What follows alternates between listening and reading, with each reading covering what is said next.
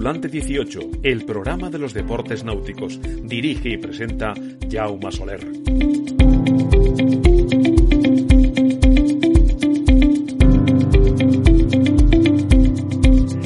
Muy buenas a todos y bienvenidos a una nueva edición de Tripulante 18.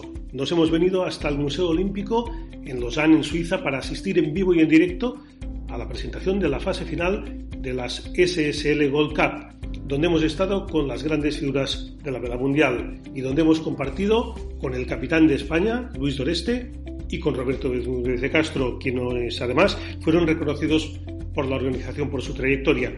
Nos dimos un paseo con ellos por el museo, recordando, entre otras cosas, cómo fue el juramento olímpico que hizo Luis Doreste en Barcelona 92.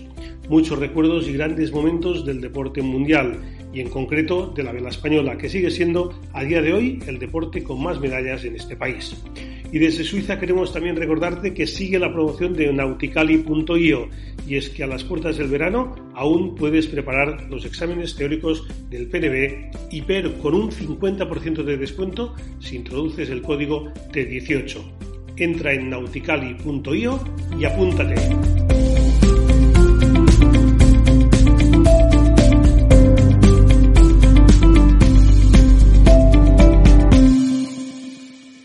Tripulante 18, la radio de la náutica.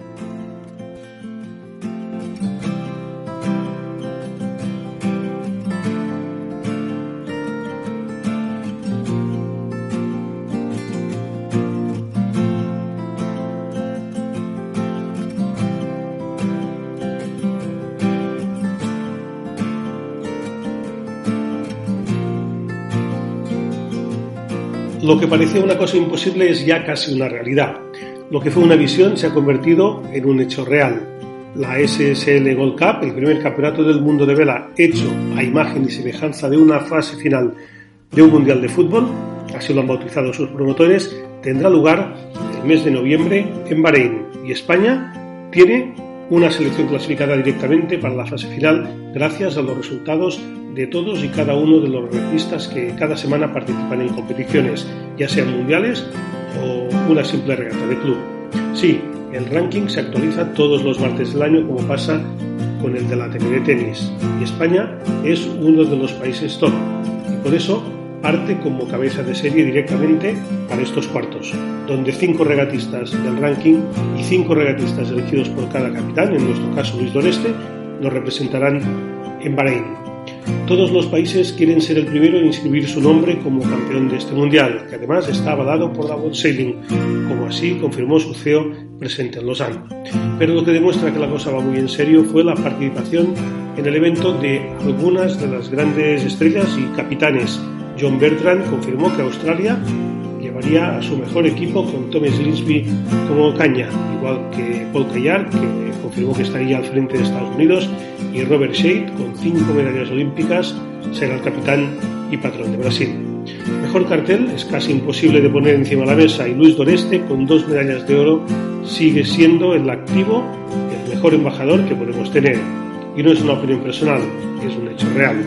La vela española no puede ser ajena a esto y tienen que ser los mejores. Es una cuestión de honor y de prestigio.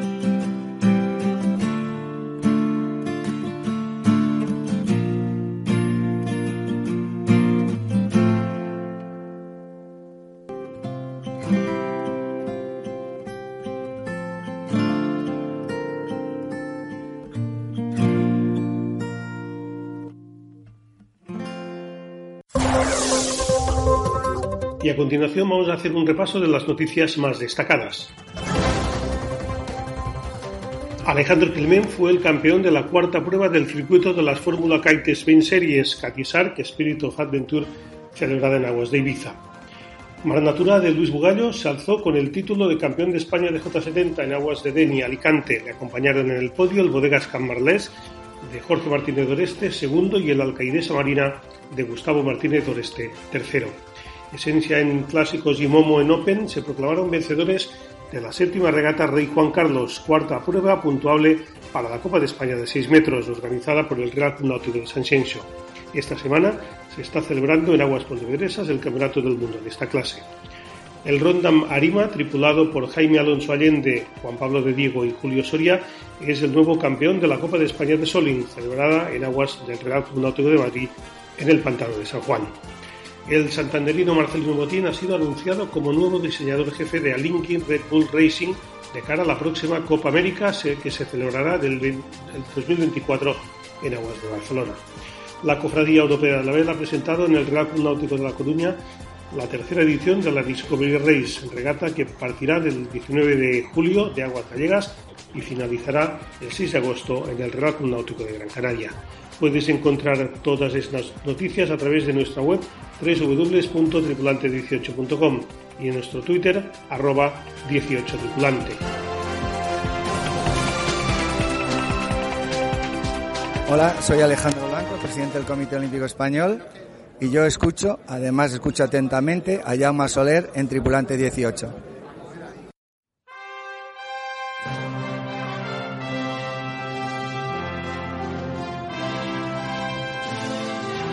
Estamos en el corazón del Museo Olímpico y nos paseamos con él, con Luis Doreste. No todo el mundo puede hacerlo con uno de los que forman parte de su historia. Luis Doreste con cuatro participaciones y dos medallas de oro. Hola Luis, ¿qué tal? Hola, ¿qué tal? ¿Cómo estás, Llama? Muy bien, aquí estamos en un sitio bueno, idílico, ¿no? En el lago Lehmann, en Lausanne, en el Museo Olímpico. buen tiempo, más no se puede pedir. Sí, además me trae muy buenos recuerdos porque la última vez que estuve aquí en Lausanne fue cuando designaron a Barcelona como sede olímpica. Yo vine con la delegación española después de haber ganado la medalla en, en Los Ángeles, o sea que volver aquí a este recinto me trae muy buenos recuerdos. Claro, tú has estado en cuatro Juegos Olímpicos, si no tengo mal las cuentas, y dos medallas de oro. Es decir, que, que el balance más positivo. Sí, la verdad es que he sido afortunado. Eh, participar ya en la primera Olimpiada que participé, ya conseguimos medalla. Así que, bueno, muy contento con toda la, todo lo que representa la parte olímpica. He sido abanderado, he sido deportista designado para hacer el juramento olímpico, con lo cual no puedo estar más satisfecho de, toda esa etapa. Y bueno, lo que decías, recuerdos cuando vienes aquí, no sé, el ambiente que se vive, el ver los aros, el museo que es, bueno, que es, único, me imagino que esto... Sí, sí, eh, pues sí, te trae todo esto, pues esos buenos recuerdos. Ahora venimos aquí a la presentación de, de este gran evento que se está organizando en que es la SSL, que es una especie de mundial por, por países. Así que, bueno, veremos qué, nos depara hoy el día, pero tiene muy buena pinta. Bueno, la vela está evolucionando, esto ya lo estamos viendo todos los días, barcos voladores, el kite, muchas cosas. Mm, es un concepto nuevo, lo de las SSL. Eh, bueno, el, grupo que, que lo, organiza, ellos lo quieren comparar con un campeonato del mundo de fútbol, pero pasado a vela, ¿no? con sus fases clasificatorias y luego hasta la fase final. Sí, sí, la idea, el concepto es más o menos el mismo. Eh, hay, de hecho, hay 54 países. Eh, la forma de, de coger a la tripulación, bueno, varía un poco porque ellos ya mediante un ranking que han ido mejorando, pues eh, escogen a cinco tripulantes y los otros cinco los tengo que escoger yo como capitán. Pero vamos, que la idea es muy buena y, hay que, por supuesto, como todas las eh, nuevas ideas, pues hay que perfilarlo un poco, pero, pero vamos, me parece un concepto maravilloso. Ha habido una serie de entrenamientos aquí en, Suiza, en Granson, en el, en el lago Neuchâtel, que es un poco el cuartel general de, de las SSSL. Mm, no sé, ¿tú cómo, cómo lo has visto? ¿Cómo ves que, puede evolucionar esto? Eh, sí, aquí hemos venido un par de veces a entrenar con los barcos, eh, a conocer, aunque ya también los conocemos porque son el RC-44, donde hay tripulación española metida en el circuito de este tipo de barcos. Pero, hombre, toda la experiencia que se tenga, bienvenida sea, porque además estamos juntando eh, tripulación que tiene más experiencia con otros que son que no se han subido nunca ni a un crucero. Así que hay que conjuntarlos y, y navegar lo máximo posible. Lo que pasa es que, claro, con 54 países y solamente cuatro barcos es muy difícil es muy difícil poder venir a entrenar muchas veces, pero bueno, se ha hecho lo que se ha podido y ahora veremos a ver cuando pasemos a la fase final. Sí, porque no debe ser fácil, ¿no? Mm, hacer de seleccionador, porque aquí hay una parte que, como decías, vienen por ranking, pues luego hay una parte que no. Y hay mucha gente que también quiere estar, pero no puede porque las posiciones en el barco son las que son. Sí, es complicado, muy complicado, porque claro, si a mí me dicen soy eh, el capitán del equipo y puedo escoger a los tripulantes del barco, pues es más sencillo.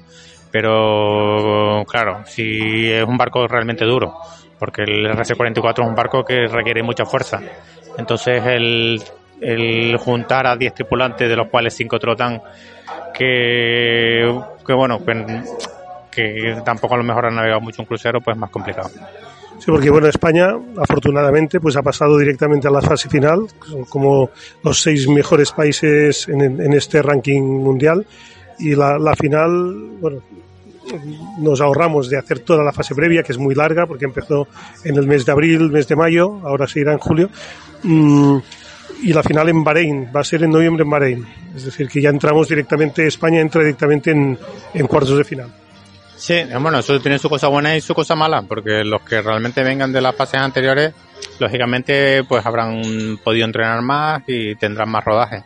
Nosotros, pues mucha eh, parte de la tripulación llegaremos allí sin, sin haber navegado nunca juntos. y, además, los cuartos de final son un día, eh, te lo todo un día, es salir a, navegar y, ver que todo cuadre, que todo vaya bien y cruzar los dedos para que no pase nada. Entonces, bueno, es más, es más complicado, pero así como por una parte la ventaja de que ya pasas a, a cuartos de final, por otra parte tiene la desventaja de que, de que no se entrenan nunca juntos.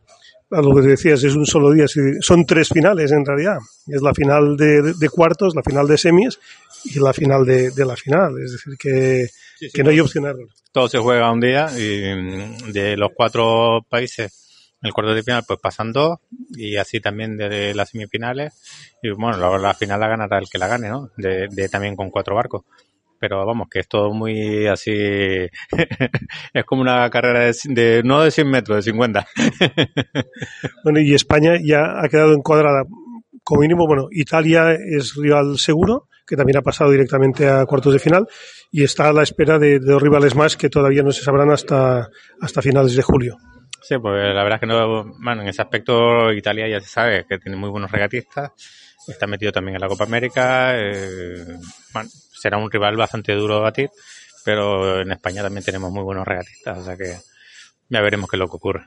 Sí, porque en esta fase final pues han pasado países como Australia, Gran Bretaña, Nueva Zelanda, Italia, Estados Unidos, es decir que que ya de por sí.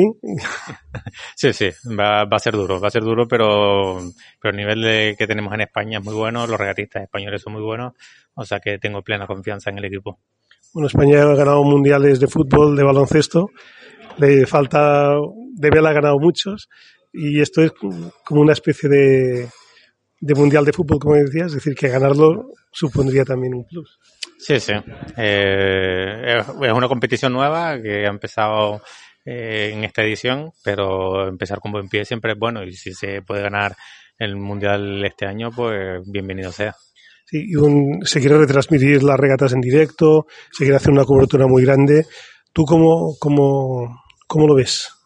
Bueno, todo, todo, lo que sea publicidad a este deporte, bienvenido sea. Eh, lo estamos viendo ahora que cada vez eh, las televisiones se vuelcan más, las regatas son más cerca de tierra, con barcos más espectaculares que foilean. Este barco no foilea, pero yo creo que va, a dar un espectáculo como se dio en la Copa América de Valencia, donde los barcos no foileaban, pero los barcos son de la misma velocidad, habrá mucha más maniobra, mucha más táctica y esto va a hacer que, que la competición sea muy, muy atractiva. Así que esperemos que, que toda esta publicidad sea por el bien del deporte de la vera. Bueno, y capitanes importantes, no quería olvidarme, ¿no? Hemos estado hace un momento con John Bertrand, ganador de la Copa América con Australia, entre otras cosas, ¿no? También está Paul Callar, está Keiko Bruni, es decir, que Robert Shade, capitanes de primer nivel. Sí, sí, eh, en todos los equipos, en todos los países, eh, pues nos encontramos o bien ganadores de Copa América, o bien eh, campeones olímpicos, o bien gente de, de, de vuelta al mundo, es decir, que en todos los países tienen no solamente buenos representantes, sino eh, buenos navegantes. Bueno, y tú muy reconocido porque hemos venido aquí y la mujer de John Bertrand, cuando te ha visto, lo primero que ha dicho, dos medallas de oro. Es decir, que no es ninguna broma. Bueno, sí, la verdad que me extraño un poco, ¿no? que supiera el número de medallas que tenía, pero bueno, ya está bien, que por lo menos por Australia también te conozcan. bueno, está claro. sí, hombre, uno se siente reconocido así. También lo conocía yo a él de, de navegar en, en, en Echel, hemos navegado juntos también en el Mundial de Caos hace seis años. Y bueno, ahora le preguntaba, pero parece ser que este año que se repite el Mundial en el mismo sitio, pues no, no vendrá.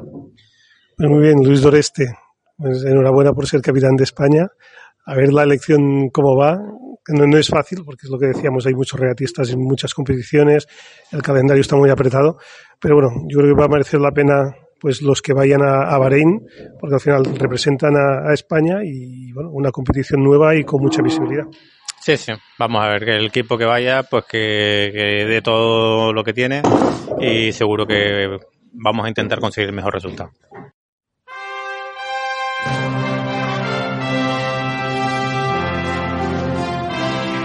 Roberto Bermúdez de Castro fue la puerta que abrió las SSL.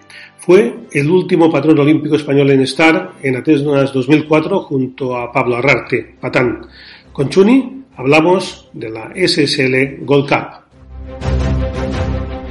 Seguimos en el Museo Olímpico en Lausanne y ahora estamos con Roberto Bermúdez de Castro, pues otro de los componentes del, del, equipo español para esta SSL. Muy buenas, Chuni, ¿cómo estás? ¿Qué tal, Jaume? ¿Cómo estamos? Aquí hay, es un lugar fantástico. ¿eh? Bueno, primero de todo, tú también fuiste olímpico, como Luis, estuviste en los Juegos Olímpicos de, Atenas, es decir, que el Museo Olímpico al final también es un sitio que, que, te puede traer recuerdos, claro. Sí, bueno, estuve en la estuve en la presentación de la SSL hace un par de años ya. Porque Luis no podía venir y vine yo en su lugar y bueno, nos dieron ayer el diploma de haber participado en una Olimpiada y, a Luis y a los que estábamos allí que habíamos sido olímpicos han hecho una asociación de que es la OLI y nos dieron un diploma muy bien, todo muy bien, muy agradable, muy bien organizado y bueno, y sobre todo muy bien acompañados. Estaba allí pues mucha gente conocida, regatistas de, de primer nivel y, y, bueno, muy emocionante. Sí, porque las SSL es una cosa bueno, que, empezó hace un par o tres de años, nadie sabía muy bien lo que era. Tú fuiste, bueno, por casualidades o, o no, el primer español que, bueno, que apareció por aquí, que, al que llamaron. Sí, porque esto se, se, se empieza a promover desde el, bueno, regatistas de la clase Star. Michel, que es el, bueno, el, gran organizador de todo esto, era una persona que navega en Star, un suizo, con Xavier Roar, con Paul Callar, toda la gente que había estado preparando las Olimpiadas, sobre todo desde 2008, empezaron a, a, ver que, bueno, que por qué no montar algo a nivel de naciones, ¿no? El mundo de la vela, a ver cómo se puede organizar y, bueno, pues eso es una idea que todo el mundo la ve con muy buenos ojos, hay que mejorarla mucho porque como todo pues hay que, que, ver las cosas que se hacen bien y que se hacen mal y pero bueno a todos nos parece fenomenal este hombre la verdad es que es un fenómeno tiene una ilusión Michel por, por todo esto y bueno eh, pues ahora pues a, eh, ayer le dieron la bandera al ministro de Bahrein y pues bueno va a ser la primera edición allí y, y muchos países muy buenos muy buenos eh, regatistas y bueno, va a haber un buen nivel. Es una es algo que tiene que convivir con todos los programas profesionales de, toda la gente que bueno, que vive del mundo de la vela a nivel profesional y es un poco la mayor dificultad, ¿no? Entre la gente que viene por el circuito y la gente que elige el capitán, pues bueno, intentar crear un equipo bueno. España, pues claro, imagínate, de gente buena que hay a nivel profesional y sobre todo que conozcan este barco, pero lo importante es conseguir que puedan venir la gente que conoce más el barco, la gente que, que, que puede aportar más y que, y que, no coincida con sus programas, ¿no? Es algo, bueno, si es difícil para el fútbol, imagínate, lo de las elecciones, para esto que es, pues, acaba de empezar y es algo que, que, bueno, que está muy en pañales, pues pues muy difícil. Luis tiene una labor muy difícil en ese sentido, pues bueno, porque hay mucha gente para, para contar con ella. Podríamos montar, no sé, 25, 30 barcos españoles que podrían ganar o estar con opciones de ganar. Entonces, bueno, pues eh, lo importante es empezar, estar ahí, que fue lo que vio Luis, ¿no? Y esto, como te contaba, surge de la clase Star, entonces, bueno, conmigo fue el, con el que primero hablaron a, ver, bueno, pues querían un capitán español y realmente, pues bueno, la elección de Luis yo creo que es la acertada, todo el mundo piensa que es que es, bueno, el, regatista español que, por todo, ¿no? Que puede hacerlo mejor en, ese sentido y lo, más importante es que le apetece, le apetece mucho la idea y, bueno, y ayudarle en todo lo que podamos. ¿no? Sí, porque son los capitanes, hay hombres muy importantes, ¿no? Lo que habíamos comentado. Robert Shea, cinco medallas olímpicas. John Bertrand con Australia. Uh, Paul Callar, Santi Lange. Uh, ese, ese, nivel, ¿no? De gente olímpica ya con, con un bagaje de muchos años de, de, conocer a mucha gente en sus países y de, bueno, y de ser gente que, que pueda llevar la batuta de un, de un equipo de estos, ¿no? bueno, muchos equipos vendrán con, con, equipos top. John Bertrand ya dijo que en Australia, Thomas Linsby, que tenían un equipo que mucha gente quería venir a esto. Uh, Estados Unidos parece también. Italia también está preparando un buen equipo. Es decir, que, que habrá que venir un, con un equipo potente. Sí, en eso estamos, ¿no? A ver si consigue, si consigue traer a, a un equipo que pueda pelear. Eh, bueno, la modalidad nosotros entramos en cuartos de final. Está bien, estamos, estamos con Italia ahora, que también entra en cuartos, van a venir equipos que han venido de las previas, pues más entrenados, a lo mejor algunos con menos nivel, otros no tanto. Va a haber gente, países muy buenos que, que van a tener que pelearse las previas y que vendrán más entrenados. Entonces, bueno, pues va a haber que estar ahí. Lo importante es estar aquí, intentar conseguir el mejor equipo y bueno, que, que, que esta idea que es un embrión que empezó, pues haber sido de los primeros en los que en los que pues Michel se ha apoyado y, y, además bueno Michel con Luis pues muy bien es alguien que que, que bueno que tiene reconoce a España como país eh, puntero en el mundo de la vela no solo olímpica sino en todo y a Luis como alguien para, para, liderar esto. Entonces nos trata muy bien, siempre es muy amable con nosotros y, y es más, ayer teníamos un par de dudas y estuvimos con él ahí preguntándole pues cosas, ideas, feedbacks que podemos ver como regatistas o como gente que está en los equipos para ver que definir mejor esos esas selecciones por ranking o por es, es complicado, es muy poca gente, de personas para equipos o para países como España que tiene tanta gente, mejor países más pequeñitos, pues es más fácil reunir un grupo de, de 10 personas, no, no, no, no tienes tanto en España, pues bueno, está bien porque puedes conseguir un buen equipo, pero bueno, es una dirección difícil. Muy bien, Chuni, esperemos que se pueda hacer el mejor equipo posible, a ver si España pues puede llegar lo más alto posible, es decir, que, que por intentarlo que, que, no quede. Sí, hombre, en eso, en eso estamos. Lo importante es, bueno, navegar, para nosotros eh, eh, estar aquí es, está bien, es algo importante para, yo, creo que para España y para, para el mundo de la vela, y además, bueno, ya nos han metido de primeros de, o en el grupo de, de, los primeros del ranking y eso es por todos los méritos de, de todos los regatistas españoles que ha habido en, bueno, a nivel olímpico, sobre todo, y está muy bien. Estás escuchando Tripulante 18. Y del Museo Olímpico de Lausanne pasamos al Museo Naval de Madrid, donde de la mano de Atando Cabos nos damos un paseo con Blanca Sanzatornil, su responsable de acción cultural, con quien veremos la carta de Juan de la Fosa, el jaleo flamenco y la colección de porcelana china. El Museo Naval se crea en Madrid en 1843, en la calle Mayor, en el Palacio de los Consejos. 50 años antes había habido un, una propuesta previa de crear un museo de marina en Cádiz, que finalmente no sale adelante y se recupera ya en, el siglo XIX. Esa primera sede queda pequeña muy pronto y al año siguiente se traslada a un, a un nuevo espacio que también será efímero porque en 1853, eh, diez años después de su creación, eh, pasa al Palacio de Godoy, eh, conocido como Palacio de los Ministerios, también por encontrarse en ese edificio la sede de distintos ministerios, y eh, allí se ubica el Museo Naval hasta 1932. En ese año se traslada junto al Ministerio a, este cuartel donde nos encontramos hoy, que fue en 1932 eh, Ministerio de Marina y hoy es el cuartel general de la Armada.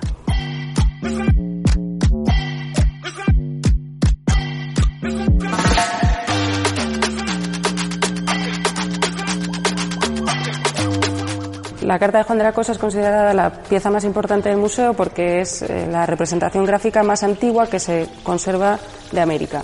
Se hizo en 1500 por Juan de la Cosa y eh, representa en detalle eh, los continentes bien conocidos, Europa, África y Asia, y la parte de América que se conocía en ese momento. Las islas de las Antillas aparecen muy definidas, con mucho detalle, y luego una gran masa verde que simula un poco lo boscoso, lo vegetal del continente, y de, eh, esta parte americana solo se representa una pequeña masa de tierra que era lo que se conocía en ese momento. Y llama mucha atención la falta de proporción respecto a las zonas conocidas de la parte africana, europea y asiática.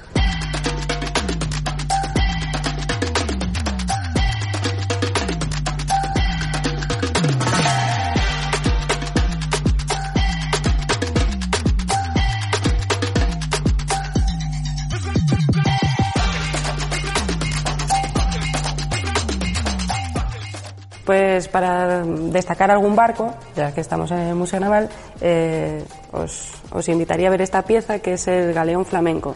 Eh, su importancia radica en que es uno de los modelos más antiguos que se conservan de un barco de época. Está hecho en 1593 se trata de un esboto u ofrenda que se colgaba en las lonjas en los países nórdicos y por ese motivo no tiene la escala perfecta de cómo era realmente un barco, pero es, como digo, muy importante para intentar eh, acercarse a cuáles eran las formas originales.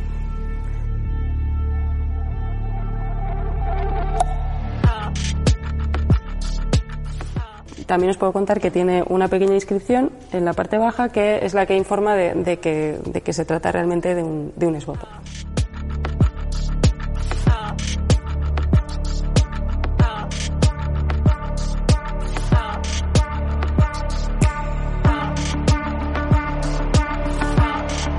Pues os recomendaría la colección de porcelana china que se, expone en esta sala, en esta gran vitrina, una selección de lo que de parte de lo que se recuperó del pecio de la San Diego. La San Diego era un galeón de Manila que hacía la ruta entre Filipinas y España y eh, como parte de su cargamento eh, llevaba esta colección de porcelana china que es otra de las piezas más importantes de la colección.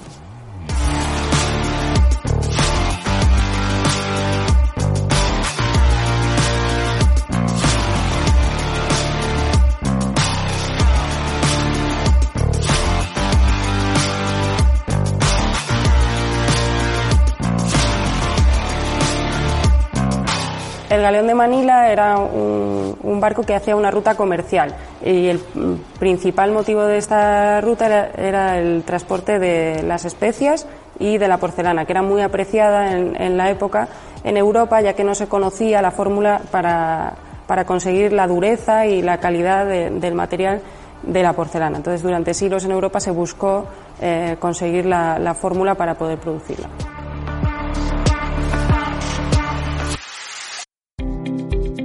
Los deportes náuticos en Tripulante 18. Y hasta aquí una nueva edición de Tripulante 18, la radio de la náutica. Ha sido un Tripulante 18 viajero. Lo hemos hecho desde la capital mundial del deporte, Lausanne, y su Museo Olímpico. Volvemos para casa. Hasta pronto, navegantes.